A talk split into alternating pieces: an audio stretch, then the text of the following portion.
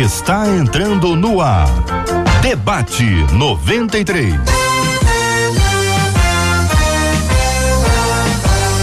Realização 93 FM. Um oferecimento Pleno News. Notícias de verdade. Apresentação J.R. Vargas. Alô,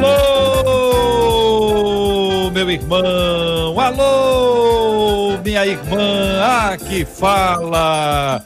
J.R. Vargas. Estamos de volta Começando aqui mais uma super edição do nosso Debate 93 de hoje, nessa sexta-feira, agradecendo a Deus por todas as bênçãos recebidas, erguendo as nossas mãos, declarando ao Senhor a nossa dependência e a nossa confiança nele. Bom dia, meu querido Cid Gonçalves. Bom dia, meu caro JR.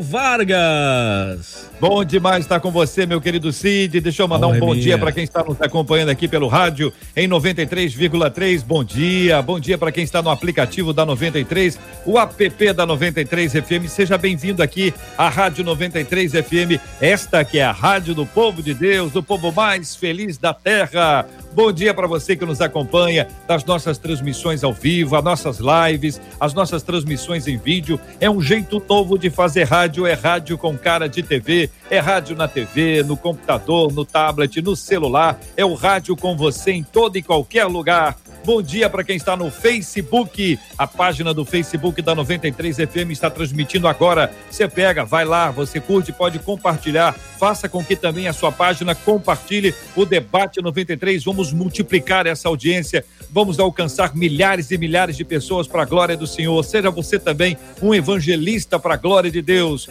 Você que está com a gente no canal da 93 FM no YouTube Seja muito bem-vindo, muito bem-vinda. Bom dia, fica à vontade. Entra na sala, já dá o seu like, já ativa lá o sininho, curta a nossa página, receba as notificações e compartilha também. Manda para aquele grupo de WhatsApp, aquela sua amiga, aquele seu amigo que você sabe que é muito importante que ele participe do programa de hoje. Seja você também aquele que vai compartilhar, multiplicar a poderosa palavra de Deus. Bom dia para quem já acessou o nosso site, tem informação, tem notícias tudo o que acontece no Rio, no Brasil e no mundo. E na Rádio 93 está no nosso site e você pode acompanhar também agora a transmissão ao vivo do debate rádio93.com.br. É a nossa transmissão ao vivo. Você pode ouvir a qualquer dia, a qualquer hora o nosso áudio. Estamos lá no Spotify, no Deezer nas plataformas de streaming. Você procura Debate 93, pode achar pela data ou pelo tema e você vai encontrar com a gente lá também. Ou seja, em todo e qualquer lugar, nós estamos juntos para ficar cada dia mais perto de você. Que Deus abençoe a sua vida, a sua casa e a sua família. Lá vem ela, Marcela, abrindo aqui a nossa tela. Bom dia, Marcela. Bom dia, JR. Bom dia aos nossos queridos ouvintes. E como disse a Jéssica Silva ali no YouTube, Uhul, chegamos! Debate 93 chegou, chegou com muita alegria para abençoar a sua vida, para a gente conhecer um pouco mais do Senhor e caminharmos juntos, lado a lado, nessa caminhada maravilhosa que é prosseguir em conhecer o nosso Deus. E você participa do debate de hoje como? Além de todas essas plataformas que o JR já disse aqui, mas diretamente dando a sua opinião, WhatsApp 21 96803 8319 21 96803 8319. Você conta pra gente a sua opinião durante o programa de hoje. E a turma está chegando. Bom dia para todo mundo. Sejam todos bem-vindos. Participem conosco. Vamos, Marcela, conhecer os nossos convidados de hoje, as nossas feras aqui nas nossas telas. Nossas feras chegando, telas sendo abertas e na tela que vai ficar exatamente ali ao lado da tela do JR, Pastor Josué Valandro Júnior com a gente no debate de hoje. Na tela abaixo da tela do Pastor Josué, a nossa menina da mesa, professora Kézia Galo e na tela ao lado da professora Késia, nós temos o querido Eliseu Kessler, todo mundo preparado para mais um Super Debate 93.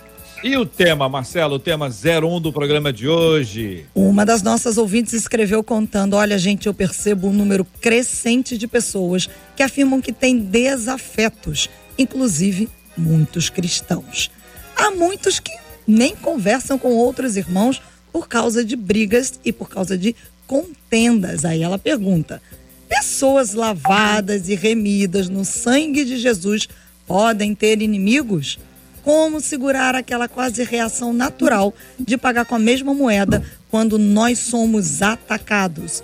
E o que dizer daquela sensação de se alegrar assim com o fracasso daqueles que nós temos como desafetos? É possível viver uma vida de harmonia e sem desentendimentos? É a pergunta dela, JR. É, Marcela, é, Marcela. Não sei nem o que, que eu vou perguntar para os ouvintes. Então, Se o ouvinte tem é... contenda? Não, não vou perguntar. Você já fez as pazes? Não.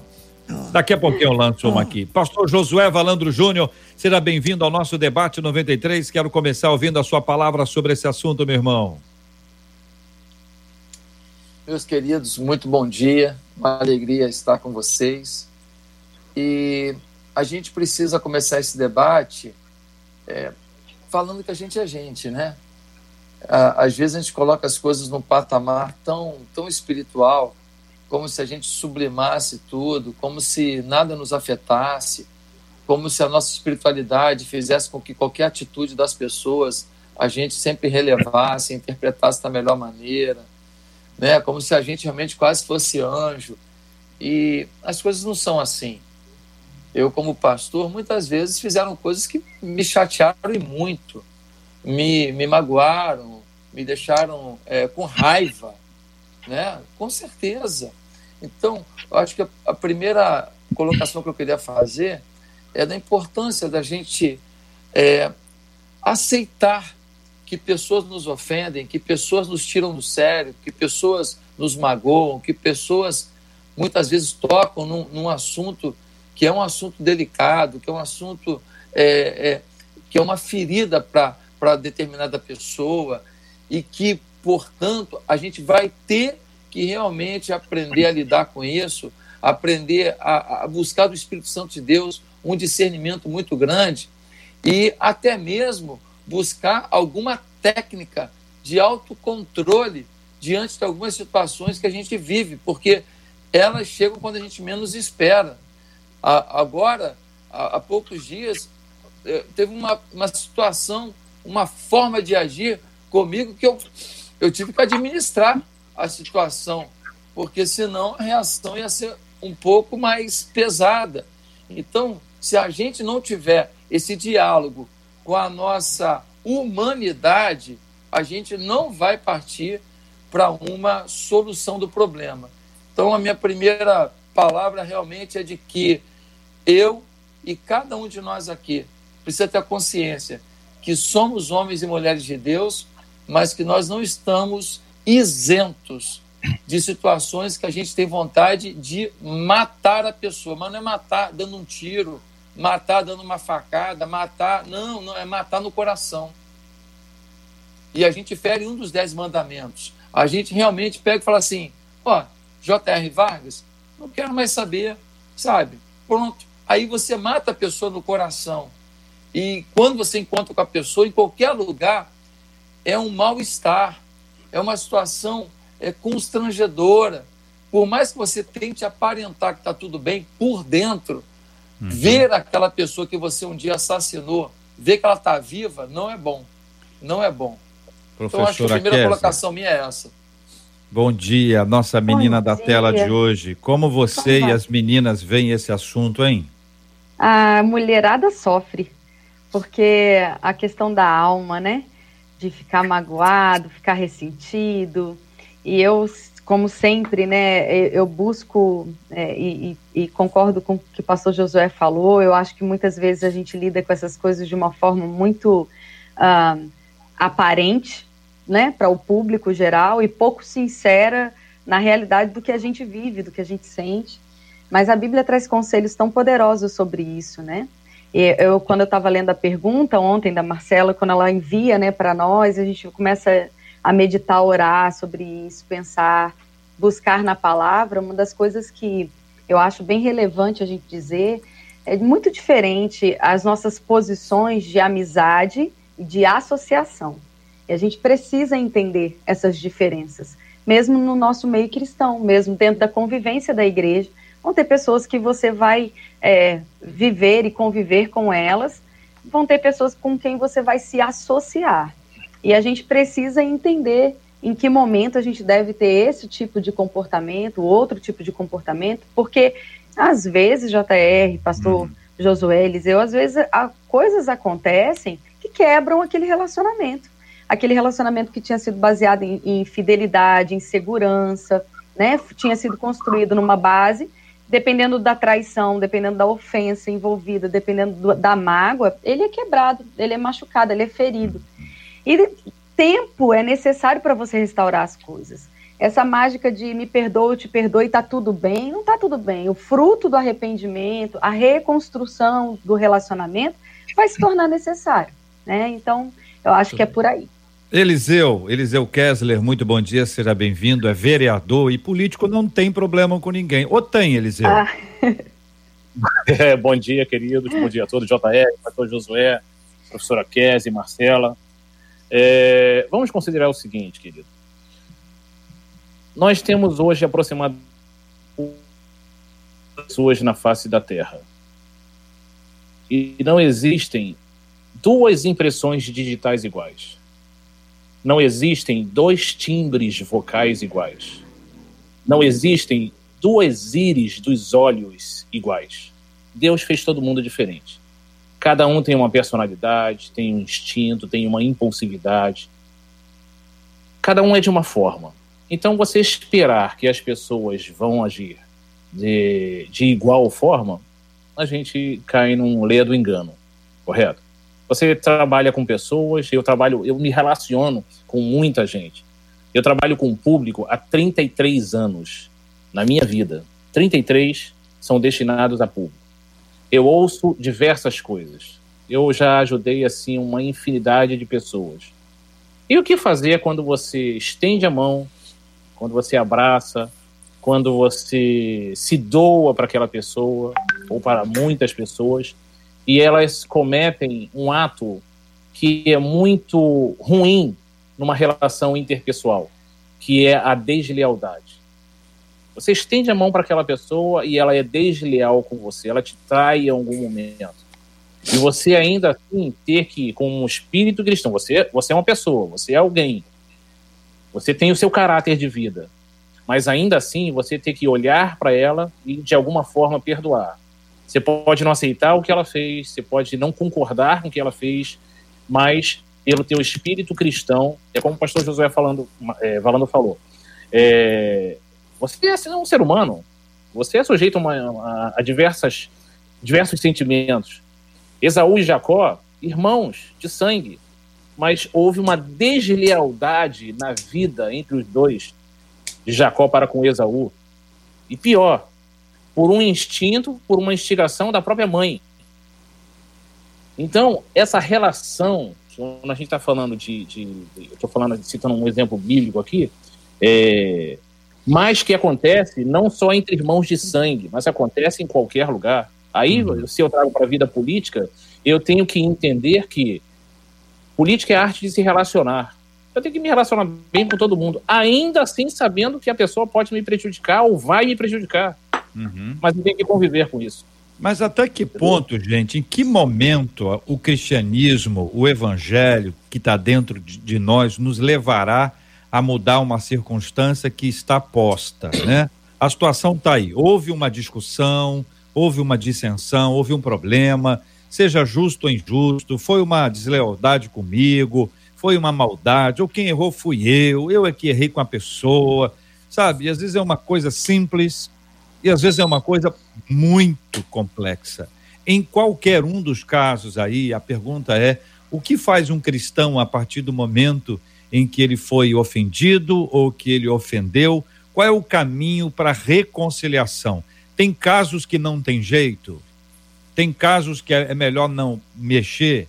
Ou todo caso é caso para a gente resolver, para ou pelo menos tentar, né, fazer a nossa parte?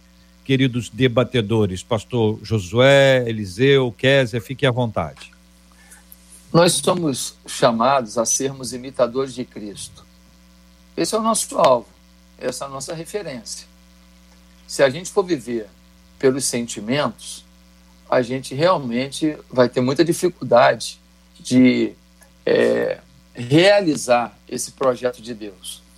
Então a gente tem que começar a administrar no nosso coração, na nossa vida, a seguinte filosofia de vida: eu vou viver por princípios. É aquela história, obedece ainda que você não concorde. Quando Namã chega para falar com Eliseu, e Eliseu manda ele mergulhar sete vezes no Rio Jordão, o que que Namã diz? É, eu vou mergulhar em rio, coisa nenhuma. Se fosse para mergulhar em rio, eu mergulhava no rio lá de Damasco, que é melhor do que esse aqui. Então, não tem lógica. Eu estou com lepra, o cara manda mergulhar num rio. Não tem lógica. Mas qual era a situação? Obediência. Quando Jesus está lá naquele casamento e falta vinho, ele manda botar água nas talhas. Não tem lógica. Não tem lógica. É absurdo isso. Mas ele manda fazer e o pessoal obedece. E a água vira vinho. Ou seja, não tem lógica na nossa humanidade, muitas vezes, perdoar uma pessoa que foi desleal não tem lógica muitas vezes para a gente é aceitar na nossa convivência alguém que foi mau caráter. Não tem lógica é, é, é, a gente muitas vezes tratar com amor quem maltratou um filho nosso, quem maltratou a mulher da gente, o, o esposo de alguém, o pai da gente. Porém, porém, os milagres acontecem a partir da obediência. Isso é um princípio da minha vida. Então, por exemplo, algumas pessoas saíram da igreja há um tempo atrás e elas me magoaram. Elas fizeram coisas que não foram legais, falaram que não foi legal, agiram de uma forma que não foi legal. E eu falei para elas: vocês estão acreditando nas pessoas erradas. E aí, o que fazer? O que fazer? Eu coloquei na minha cabeça que eu não amaldiçoo ninguém. Que eu não, não, não vou torcer pelo insucesso de ninguém, porque Deus é tão bom na minha vida que eu não tenho esse direito. Então, o que aconteceu? Os anos passam e as pessoas chegam à consciência de que aquilo que você disse lá atrás era uma verdade, que elas acreditaram nas pessoas erradas. Os anos passaram e elas vêm até você. Elas vêm até você por quê? Porque você não deixou a porta fechada. E é tão gostoso, é tão gostoso, a pessoa te procura e aí ela vem para falar com você meia horinha para dizer, olha, eu errei, e aí você fica com a pessoa duas, três horas, batendo papo, conversando, agradecendo a pessoa por ela ter sido tão, tão humilde para vir pedir desculpa de um erro que ela tinha cometido. E você ora com a pessoa e toma cafezinho. E é um alívio para a pessoa. E me fez tão bem, por exemplo, há pouco tempo, uma situação como essa, ver o alívio do outro. Então eu vi que um milagre aconteceu na vida da pessoa, um milagre aconteceu na minha vida, eu me senti bem, eu me senti feliz, eu cheguei em casa realizado de ver como Deus tratou aquilo. Anos se passaram, erros foram cometidos. Uhum. Então, é a obediência, mesmo que a minha lógica, mesmo que a minha justiça, mesmo que o meu senso de, de, é, é, de vingança esteja aflorado, eu preciso acreditar no princípio. Quando Deus pergunta lá para Caim, cadê teu irmão? Ele fala, eu tenho alguma coisa a ver com meu irmão? O que Deus uhum. fala para ele? Tem tudo a ver. Tem tudo a ver. Você não é você. Você é os relacionamentos que eu te dou. Porque o meu trato com você tem a ver com a forma como você lida com as pessoas ao seu redor. Você é a minha manifestação, não individual, é no coletivo. Então, se a gente não souber esse princípio, buscar esse princípio, uma obediência, a gente não começa as outras dicas que serão dadas aí. Querida Késia, quando a gente lê a história de, de Estevão é, na Bíblia, quando ele diz Senhor Jesus, recebe o meu espírito, antes ele diz assim, que ele pede ao Senhor que não seja atribuído às pessoas que estão apedrejando, ah, esta culpa, este, este peso. A pergunta que eu te faço é: esse mérito é de Estevão? Estevão era uma pessoa tão generosa, tão maravilhosa, que ele foi capaz de, no momento da morte, sendo apedrejado, pedir ao Senhor que não atribuísse este pecado sobre aqueles, ou foi algo altamente espiritual, fruto da ação de Deus sobre a vida dele? Eu acho que foram as duas coisas. É, eu acho que é uma decisão. Perdão é uma decisão. Amor é uma decisão. Imitar a Cristo é uma decisão. É quando a gente espiritualiza achando que é Deus que faz tudo e a gente não tem que fazer nada, é um erro.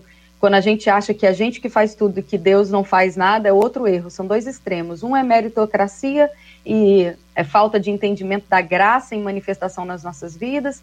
A outra é tirar a nossa responsabilidade, colocar toda a responsabilidade das nossas, das nossas ações e reações na mão de Deus e dizer se Deus quiser, se Deus fizer. Tanto uma coisa quanto a outra são desequilíbrios errados nesse, nesse processo, porque ah, a palavra é o nosso trilho, a palavra no, nos conduz, né? Estevão, ele tinha como exemplo Jesus, que disse a mesma coisa na cruz: não atribua a esses o mal que está me fazendo.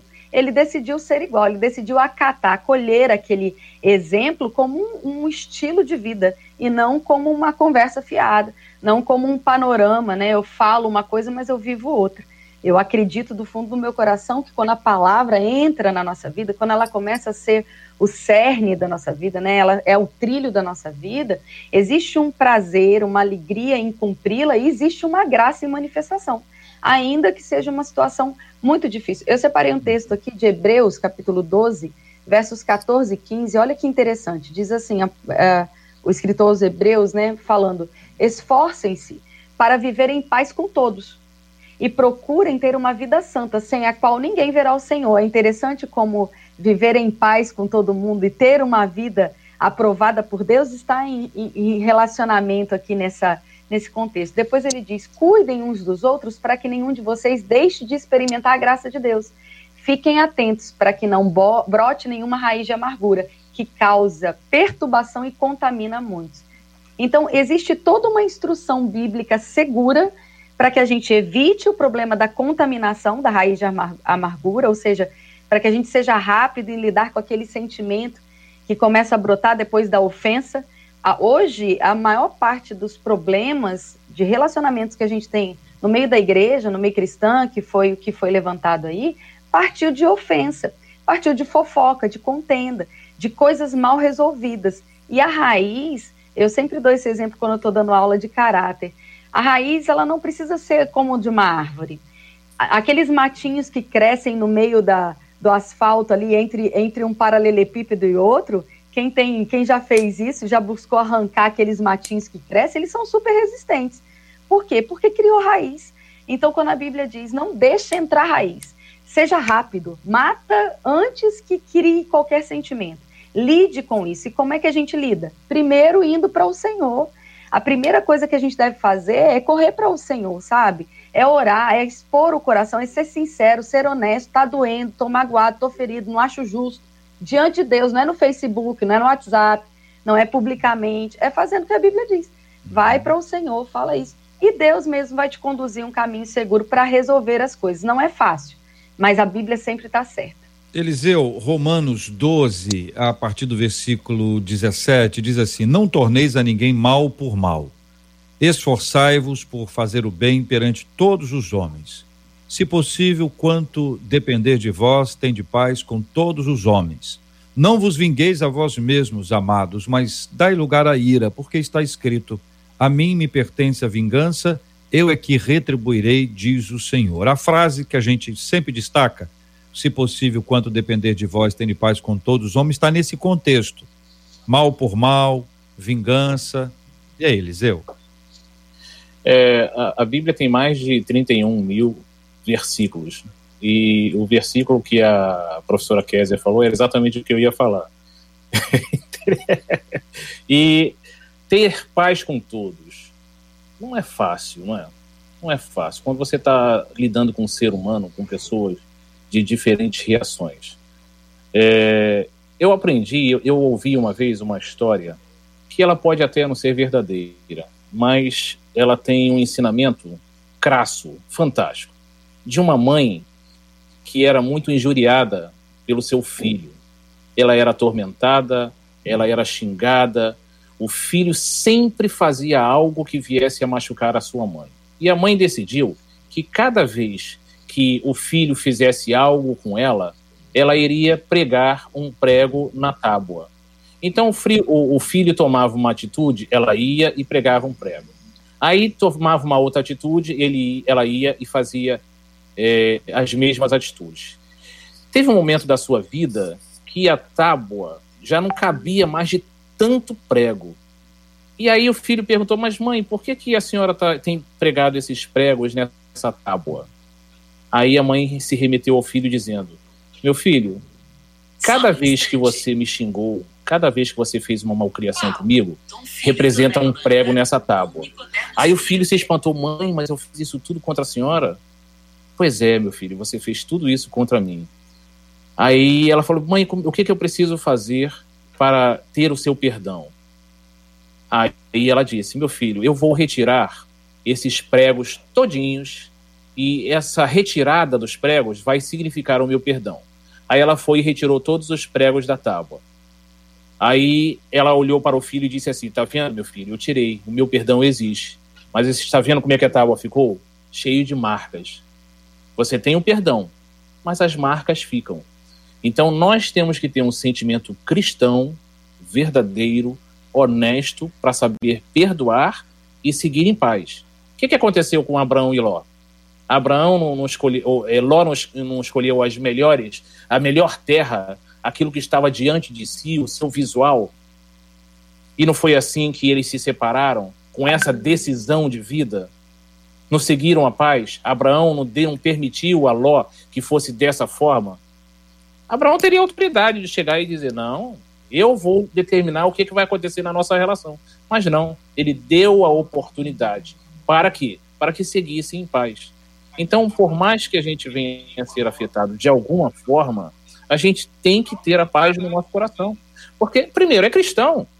Você imagina o pastor Josué Valandro, um pastor presidente, qualquer pastor presidente do mundo, se viver pregando, mas com o coração cheio de revanchismo, cheio de rancor, cheio de ira.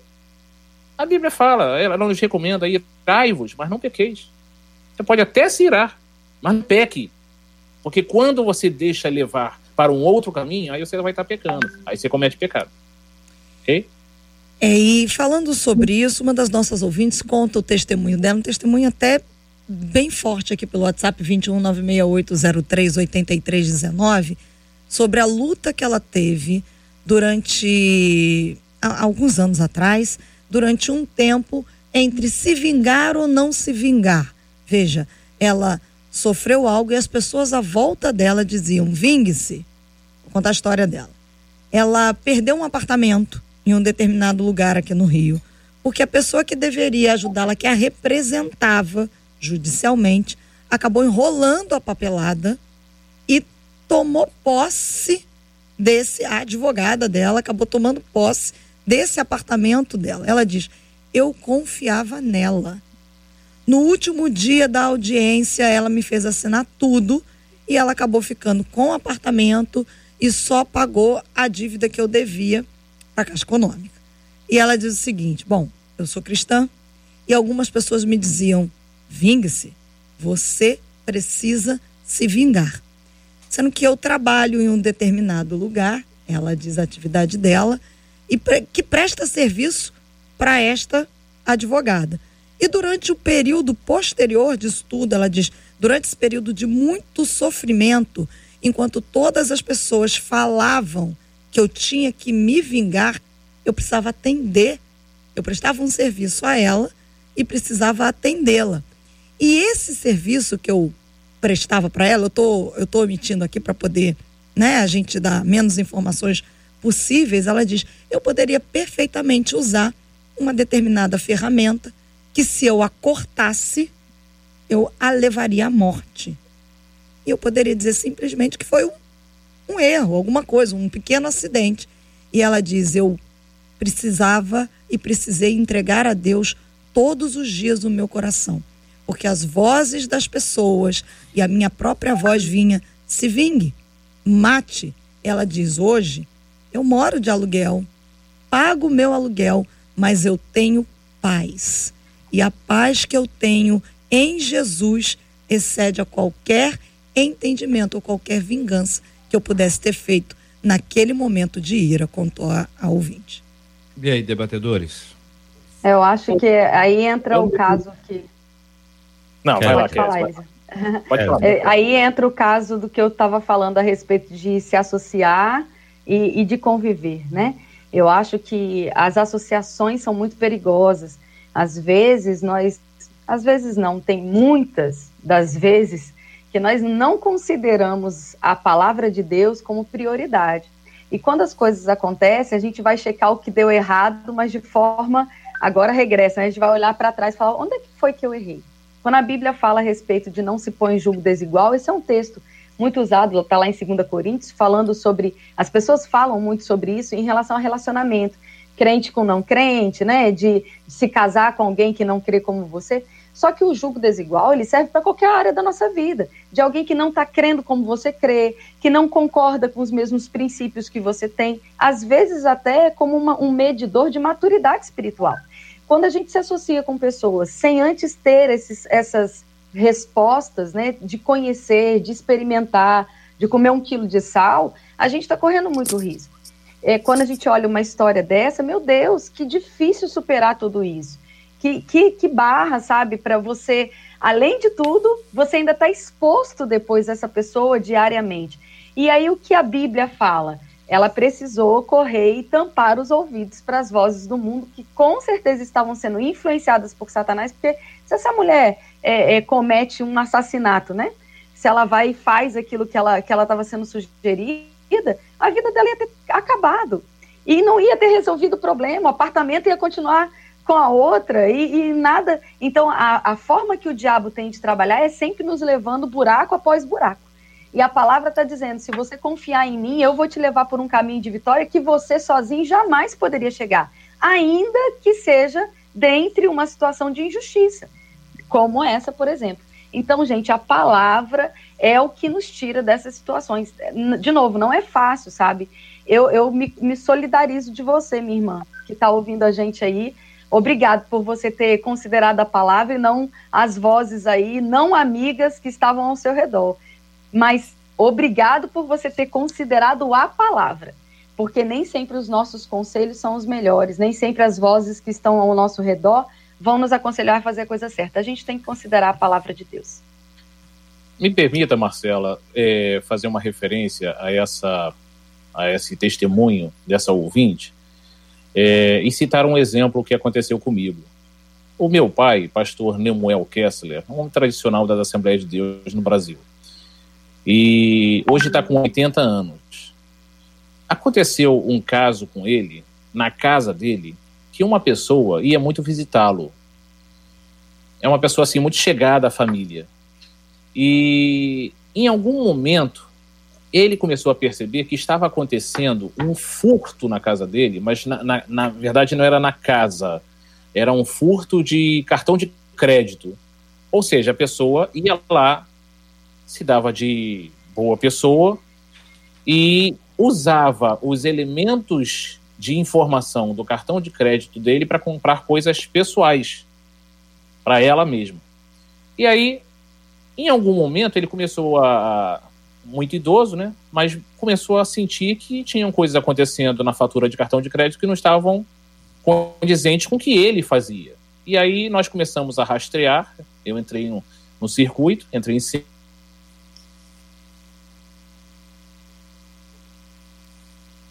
Perdemos a conexão com Eliseu, JR. Vamos, re, re, vamos tentar aqui a reconectar com ele.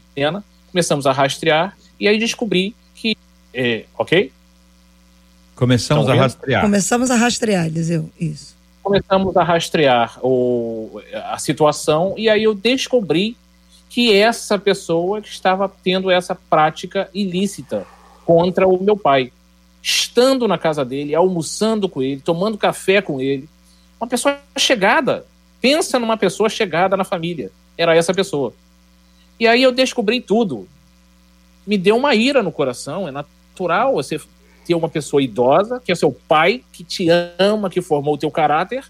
Você dá, tem aquela ira natural no seu, no seu coração. E aí, eu não vou negar a você, publicamente aqui, que me deu vontade de colocar essa pessoa na justiça, porque eu tinha elemento de prova. Eu tinha. Mas eu fui repreendido pelo Espírito Santo. E eu não fiz, não tive essa prática. Aí eu me remeto ao que Mateus 6,34 diz: Portanto, não se preocupem com o amanhã, pois o amanhã trará as suas próprias preocupações. Basta a cada dia o seu próprio mal Quem planta, colhe. Se a pessoa teve esse tipo de atitude, ela vai colher de outra forma. Isso é a lei da semeadura, não tem jeito. As pessoas que estão fazendo alguma coisa hoje, amanhã ela vai colher de outra forma. Com o tempo que for, mas isso vai acontecer. E Pastor essa pessoa, Josué. eu estou falando, JR, só para só para concluir, essa pessoa que eu estou falando, hoje já está semeando tudo aquilo que plantou lá atrás contra Colhendo. essa situação. Colhendo. Colhendo. Colhendo. Josué, é, existe uma diferença clássica e clara entre justiça e vingança. A gente deseja vingança, mas o que Deus faz é justiça. Sim. A justiça nunca é feita pelas nossas mãos. O que é feito pelas nossas mãos é vingança, embora use essa expressão, né? Fez justiça com as próprias mãos. Em geral, isso é a vingança. Como uhum. separar essas duas coisas? Porque o desejo de vingança ele vem e ele quer nos ocupar. Mas a gente tem direito à justiça. Nesse caso aí, poderia ter entrado na justiça, como muitas vezes as pessoas entram na justiça. A justiça é para todos, não é exatamente um problema em relação a isso, salvo a Bíblia nos descreve essa questão que envolve dois irmãos, né? Levar um outro irmão para o tribunal. Então, isso aí é uma questão que, que para muita gente ainda é uma discussão, né? Tem, tem que discutir um pouco mais para aprimorar, porque, claro, existem circunstâncias diferentes, situações diferentes, enfim. Como o senhor ajuda a gente a entender e a lidar com a. para não deixar que a vingança nos vença, mas estabelecer a justiça como algo que é importante e que normalmente, em geral, está é, é, tá nas mãos de Deus, né? É, eu, eu acho que a sua pergunta ela é de uma importância muito, mas muito grande. Porque as pessoas também têm a mania de achar que crente é bobo. Eu passo o crente para trás, eu enrolo o crente, eu usurpo o que o crente tem e depois ele não tem direito de fazer nada. Inclusive, essa filosofia foi adotada por muita gente em relação às igrejas. Gente que fazia coisa na igreja às vezes um funcionário da igreja que roubava uma igreja e ah, mas não vou me botar na justiça para não ter escândalo. Então, a gente começa a ter um tipo de comportamento que vai se repetindo porque a gente fala, não, não, a gente não mexe com justiça. Não, calma aí, como é que não mexe com justiça? Eu conheço um Velho Testamento que dizem-se até mesmo para matar diz: ó, entra lá, eu quero que você limpe tudo, porque senão você vai cair na injustiça. Você vai se envolver com as pessoas de lá, você vai casar com as mulheres de lá e você vai adotar o paganismo. E foi o que aconteceu com o povo de Israel. Foi o que aconteceu. Não obedeceram, não cortaram a coisa de uma vez só e depois o resto da vida ficaram tendo uma postura de ora está com Deus, ora está com os deuses pagãos, ora está com o céu, ora está com o inferno. Então, muitas vezes a decisão pessoal de uma de um crente é eu vou perdoar, como foi o caso da família do Eliseu. Sentiram no coração, eu não discuto. Se o Espírito Santo toca no coração, olha, deixa para lá. Eu já fiz também isso. Eu já deixei para lá, porque eu senti claramente. Agora, eu não acredito que quem fale, não, essa pessoa errou, eu vou à justiça, que essa pessoa está errada. Não, não acho porque eu entendo que cada pessoa foi agredida de uma maneira, cada pessoa tem a sua experiência pessoal com o Espírito Santo, e não está errado, ao invés da vingança, eu agir com justiça. A vingança é eu tentar punir a pessoa, eu sair por aí difamando a pessoa, é eu torcer pelo mal da pessoa, é toda vez que eu puder eu prejudicar a pessoa, isso é vingança. Outra coisa é no ato falho eu querer que haja uma reposição, que haja um ajuste, que haja uma contrapartida no ato falho, tão somente naquilo, e não no caráter pessoal. Então, por exemplo, um funcionário rouba na igreja. Já aconteceu. Ah, pastor, é, tem que perdoar. Legal, tem que perdoar. Tem que ter raiva da pessoa? Não. Tem que prejudicar? Não. Preciso continuar como funcionário na igreja? É uma decisão que eu vou ter que tomar. Se eu ficar com a pessoa porque perdoei, está errado? Não. Se eu demitir a pessoa, está tá errado? Também não. E se eu demitir por justa causa? Dependendo da situação, também não. Eu acho que cada caso merece o confronto daquilo que a gente crê.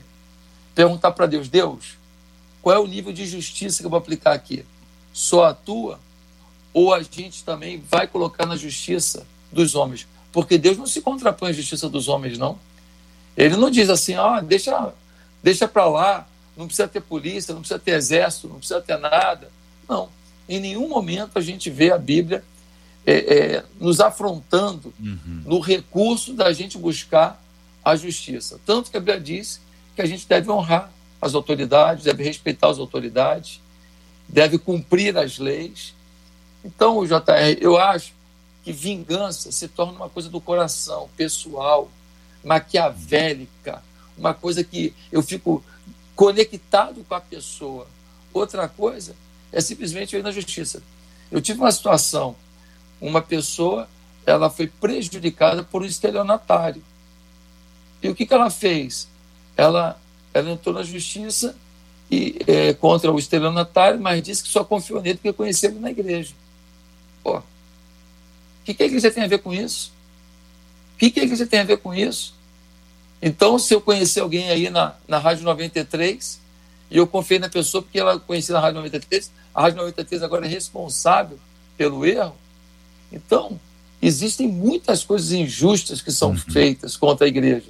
Eu tive que constituir advogado para defender, para mostrar que é um erro. Então. E depois, vou querer restituição do dinheiro que eu estou gastando com advogado? Vou querer. Vou querer. Por quê?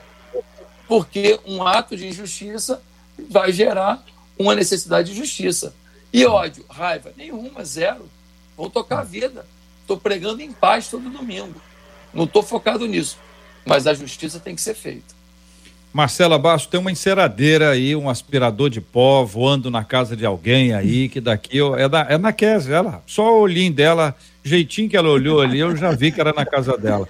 Ô Kézia, aproveitar que você está com o aspirador aí. É, é, o, é, o meu, é o meu vizinho que não para de fazer vizinho. obra, um gente. Pra ele. Ah, tá Tem que agir em amor tem que é... procurar ter paz com todos. Ele tirou a, a, a, quarentena inteira para fazer barulho. Isso, Eu amo ele.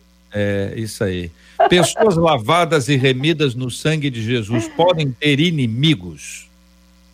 Pergunta Olha, nós vamos, nós vamos ter um bocado. Se pregar a palavra, vai ter um monte de inimigo por aí. Então a gente precisa entender que nem todo mundo vai concordar com a gente, nem todo mundo vai gostar do que a gente tem para dizer. Mas será principalmente... nosso inimigo ou nós seremos dele?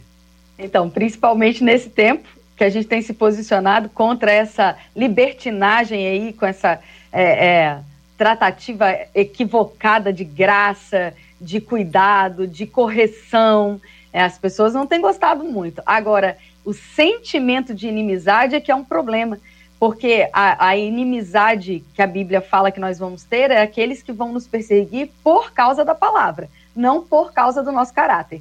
Então, nós buscarmos né, essa condição de vida sem inimigos é o alvo que nós devemos ter, e de fato é um desafio, porque todas as vezes que alguém aqui, todas as histórias que nós ouvimos, né, foi ofendido pessoalmente, a primeira reação que tem é matar, como o pastor Josué falou, aquela pessoa não quero mais, é meu inimigo, eu vejo ele como uma ameaça.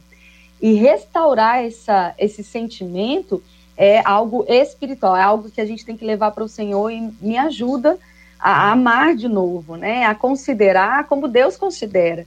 Imagina, Jesus morreu na cruz quando todos nós éramos seus inimigos. E a Bíblia diz: agora amem uns aos outros, como o Senhor vos amou. Então, o nível padrão que a Bíblia nos traz é um padrão de excelência, é um padrão de não levar em conta a ofensa sofrida, de não levar em conta o mal sofrido, entender que pessoas que estão agindo assim, que têm buscado fazer o mal, elas estão sob uma influência demoníaca, elas estão debaixo de algo que é de fato espiritual, buscando nos prejudicar, caluniar. E a gente, quando a gente tira a pessoa do foco e trata as armas da nossa milícia não são carnais, mas espirituais. Então não é contra carne ou sangue, mas contra aquilo que está agindo naquela, na vida daquela pessoa. Tem uma graça para lidar para isso, com isso que fica mais fácil. Agora, cultivar inimigo é uhum. coisa de imaturo, né? De gente carnal que está na igreja, mas está cultivando aí é, inimigos. A Bíblia diz lá em Tiago, capítulo 3, que esses sentimentos, eles não são do alto, mas são do inferno, são do diabo. Então nós não podemos, não existe é, espaço, licença bíblica para falar, mas um ou outro inimigo passa. Não passa. Jesus falou no Sermão do Monte que a gente deve amar os, os inimigos, né? Inclusive devemos orar pelos que nos perseguem. Orar, orar a favor, né? Orar para Deus abençoar, para Deus fortalecer, é salvar. Né, orar, orar, a favor, é, né? A favor, a gente, a gente orando contra. Então, se, se a gente parte do pressuposto aqui que eu preciso amar os nossos inimigos, né? Amai os vossos inimigos, é sinal de que inimigos existem. O tempo inteiro, Jesus conviveu, nos últimos três anos de ministério, que é o que a gente mais sabe a respeito dele, é, nos seus três anos de ministério, com pessoas que o agrediram, que o perseguiram, que o inquiriram, que queriam jogar a, a, o povo contra ele o tempo inteiro. Jesus foi instigado ali o tempo inteiro e ele trouxe palavras claras, espirituais a respeito daquele assunto, né? Então, quando quando ele diz que a gente deve amar os inimigos, ele diz isso ali no comecinho do Evangelho de Mateus, Sermão do Monte, está começando a história, ele nos dá um norte. Diz, olha, vocês vão ter inimigos, as pessoas vão te odiar e as pessoas vão te perseguir. Então ele diz: agora vocês têm que amar os inimigos e orar pelos que vos perseguem. A igreja não estava instituída e aqueles discípulos talvez nem imaginassem que perseguição haveria de existir.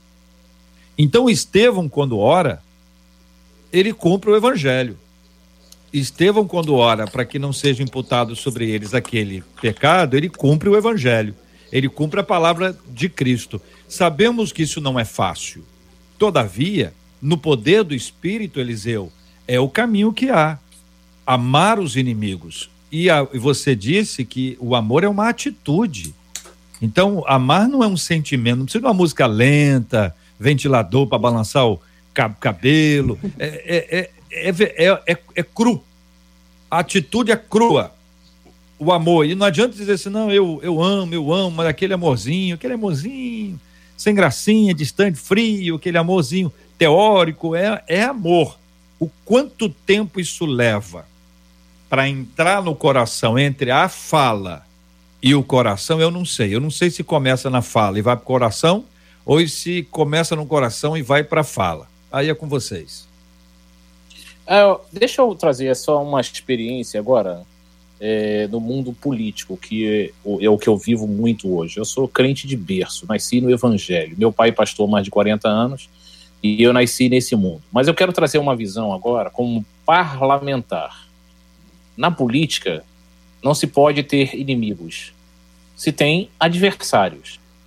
É o adversário que você está disputando com ele alguma coisa, ou uma eleição, ou um projeto de lei que você está fazendo e às vezes é similar, e é aquela disputa. Então você tem adversários. Porque na política, quando você tem inimigos, a, torna, a, a coisa se torna tão pessoal, mas tão vingativa, que aí a destruição às vezes acontece em massa. E ela acontece de uma forma sobrenatural, é ruim. Se ter inimigos é muito ruim. Por mais que nós, com sentimento cristão, espírito cristão, a gente perdoe, a gente ame, a gente ore, e a gente tem que fazer isso mesmo, é bíblico. É salutar para nós mesmos, para que nós nos curemos dos nossos sentimentos maldosos, pensamentos maldosos. Então, nós temos que ter essa atitude. Então, o, no mundo é, político, isso acontece muito. Mas nós não podemos ter essa visão de que ah, fulano é meu inimigo, eu não quero saber dele. E a Bíblia, quando fala é, em Coríntios, com os tais, com aqueles que praticam as injustiças com você, não sente nem a mesa para comer. E aí? Com os tais, nem comais. Então, a gente tem que ter a análise dessa questão da inimizade por diversos ângulos, porque a inimizade, às vezes, você tem um inimigo muito próximo a você, que a inimizade que ele te apresenta é através da inveja. E aí? E quando você tem uma pessoa que te inveja, porque o invejoso, ele não quer ser você. O invejoso quer ter aquilo que você tem. O invejoso é aquele que, às vezes, por ele almejar tanto algo, ele se torna seu inimigo, porque ele passa a competir com você por algo que você não, não desejou para si. Essa é a minha visão de ótica. Senhores, Josué, Késia. O apóstolo Paulo, ele em alguns momentos ele disse, olha, essas pessoas elas decidiram viver uma vida tão distante daquilo que eu acredito, é, tão distante da minha fé, eles foram tão, tão traidores do Evangelho de Cristo que eu os abandonei à própria sorte para que eles possam, sofrendo nas mãos do diabo, se arrependerem e voltar. Ou seja, ele está dizendo que há momentos que você tem que confiar que, que Deus vai fazer a obra. Não tem, às vezes, é, em alguns momentos, você não tem como resolver a situação. Agora, você não pode fechar a porta. Porque se Deus pode tratar uma pessoa que te traiu e, e, e, e através do diabo, do sofrimento com o diabo, ele pode retornar, significa que a porta tem que estar aberta.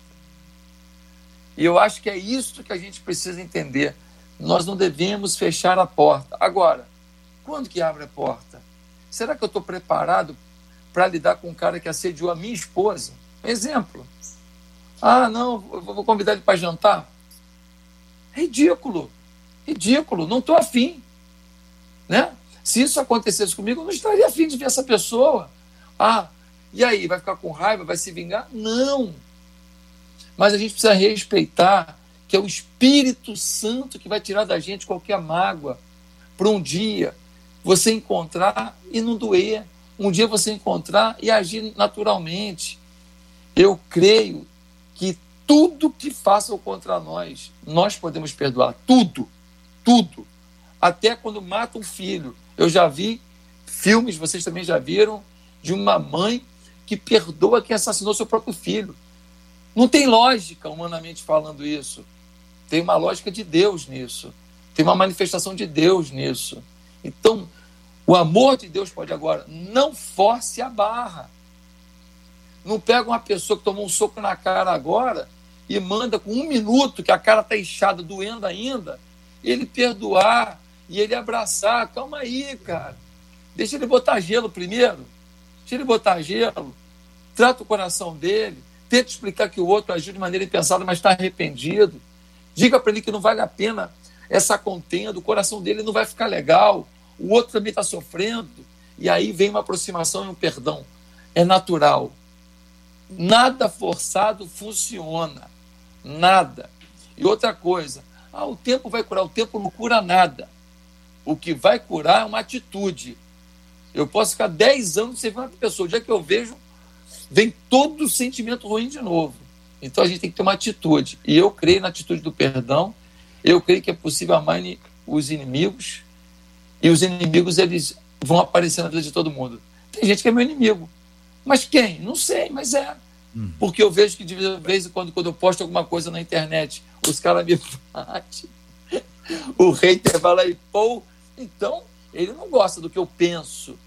Talvez ele não goste do que eu penso. Ou talvez não goste nem de mim porque eu penso.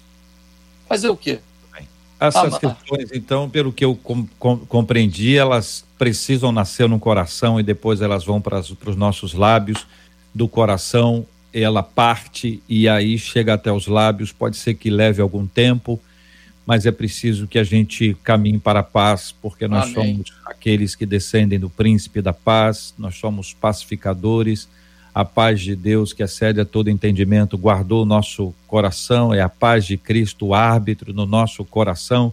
Jesus nos deu a sua paz, a paz como ninguém pode nos dar Jesus deu aos seus discípulos quando no momento de grande e intensa ansiedade ele disse: "Pai, seja convosco". Então, nós somos da paz. Que Deus nos ajude nesse processo.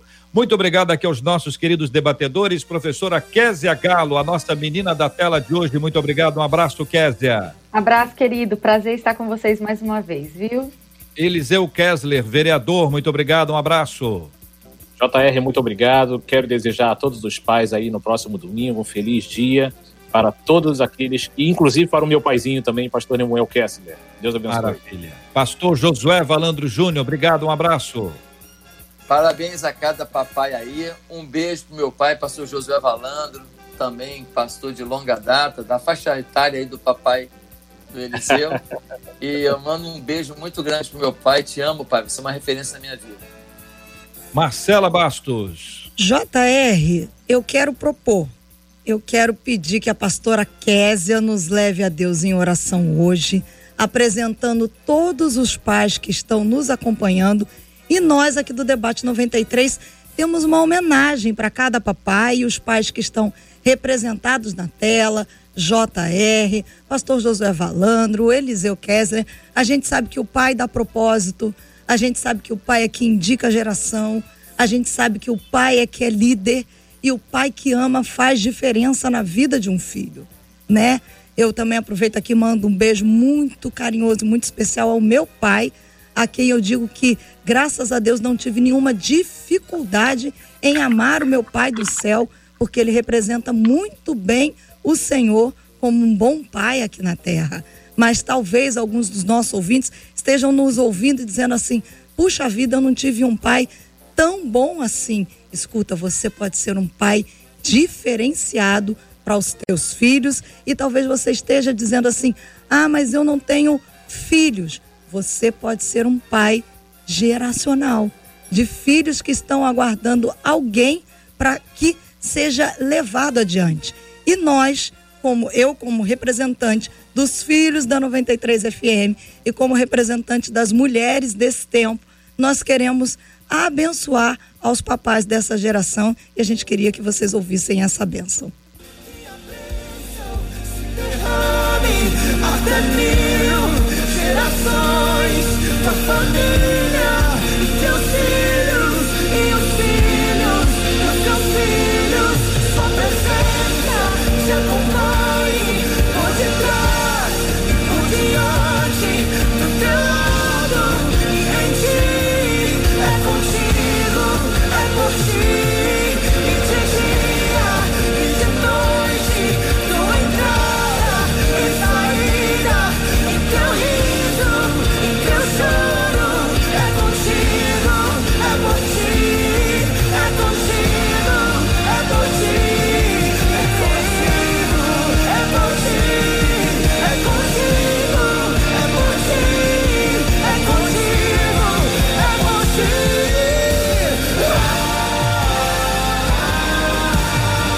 bênção do nosso Pai do céu esteja acompanhando a cada um de vocês, papais desse tempo, papais dessa geração, que deem propósito aos seus filhos, que indiquem a geração deles, que sejam líderes, que amem, que sejam reflexo do Pai do céu nesta terra. Nós amamos e abençoamos vocês, JR. Amém. Eu quero agradecer a Deus pela bênção dos pais que conosco militam durante todos os dias aqui ao longo de tantos anos, que se tornaram pais espirituais de muita gente, que criaram vínculos de paternidade espiritual, paternidade emocional.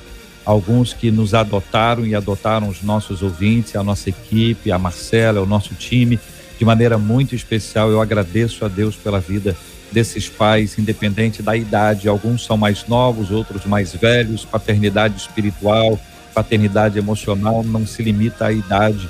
Alguns mais novos são pais os mais velhos. Essa é a bênção da paternidade espiritual e também da paternidade emocional. Quero registrar mais uma vez a minha alegria de poder dizer feliz Dia dos Pais para o meu papai, de agradecer a Deus porque desde a minha infância eu tenho o privilégio de ser liderado espiritualmente por um homem de Deus.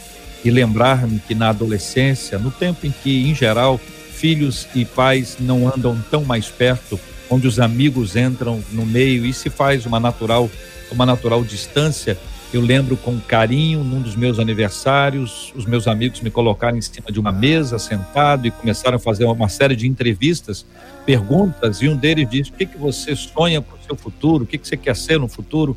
E eu dizia lá na adolescência, né? Se eu pudesse ser 5% do que é o meu pai, eu já estarei feliz. Olha, estou tentando há muito tempo. Não cheguei uhum. nem aos 5 mas sou muito grato a Deus por essa grande bênção que é o meu pai. Kézia, querida, ore por nós. Que Deus claro. abençoe a todos os pais da 93. Amém. Antes eu quero registrar aqui o meu carinho ao meu pai, pastor Paulo Roberto, ao meu esposo, que é um exemplo de pai, de marido, e grata ao Senhor por todas essas referências maravilhosas. Nós somos a maioria, nós somos uma, uma referência para esse país de pais maravilhosos. Somos a maioria de referência, em nome de Jesus. Vamos orar. Amém. Pai, obrigado por essa manhã tão gloriosa de instruções, de como nós devemos andar com o nosso coração em paz, tendo, Senhor, a tua graça em manifestação nas nossas vidas, para lidarmos uns com os outros, para andar, andarmos em amor, em perdão, confiando, Pai, na restauração de cada uma das, das coisas que passamos nessa vida diante de Ti. Obrigada, Senhor, por cada testemunho tão maravilhoso que podemos ouvir onde cada uma dessas pessoas tiveram a experiência de ter o seu cuidado, de ter o refrigério, de ter o coração protegido e de prosseguir em paz. Nós possamos crescer em maturidade, em sabedoria diante dos homens e diante de Ti. Obrigado, Pai, pela oportunidade de comemorarmos o Dia dos Pais no próximo domingo. Eu abençoo e declaro em nome de Jesus sabedoria, vida, vida longa, em nome de Jesus, a instrução divina no coração de cada pai, de cada autoridade dentro da família, que os filhos, pai, dessa geração possam ter os seus pais como referência de cabeça espiritual, de homem de Deus, íntegro, justo, que nós possamos, pai, olhar e agradecer todos os dias aos pais naturais e espirituais que o Senhor coloca nas nossas vidas Concede a eles, Pai, saúde, vida e sabedoria abundante. Em nome de Jesus. Amém. Amém. Amém. Beijo grande, Pai.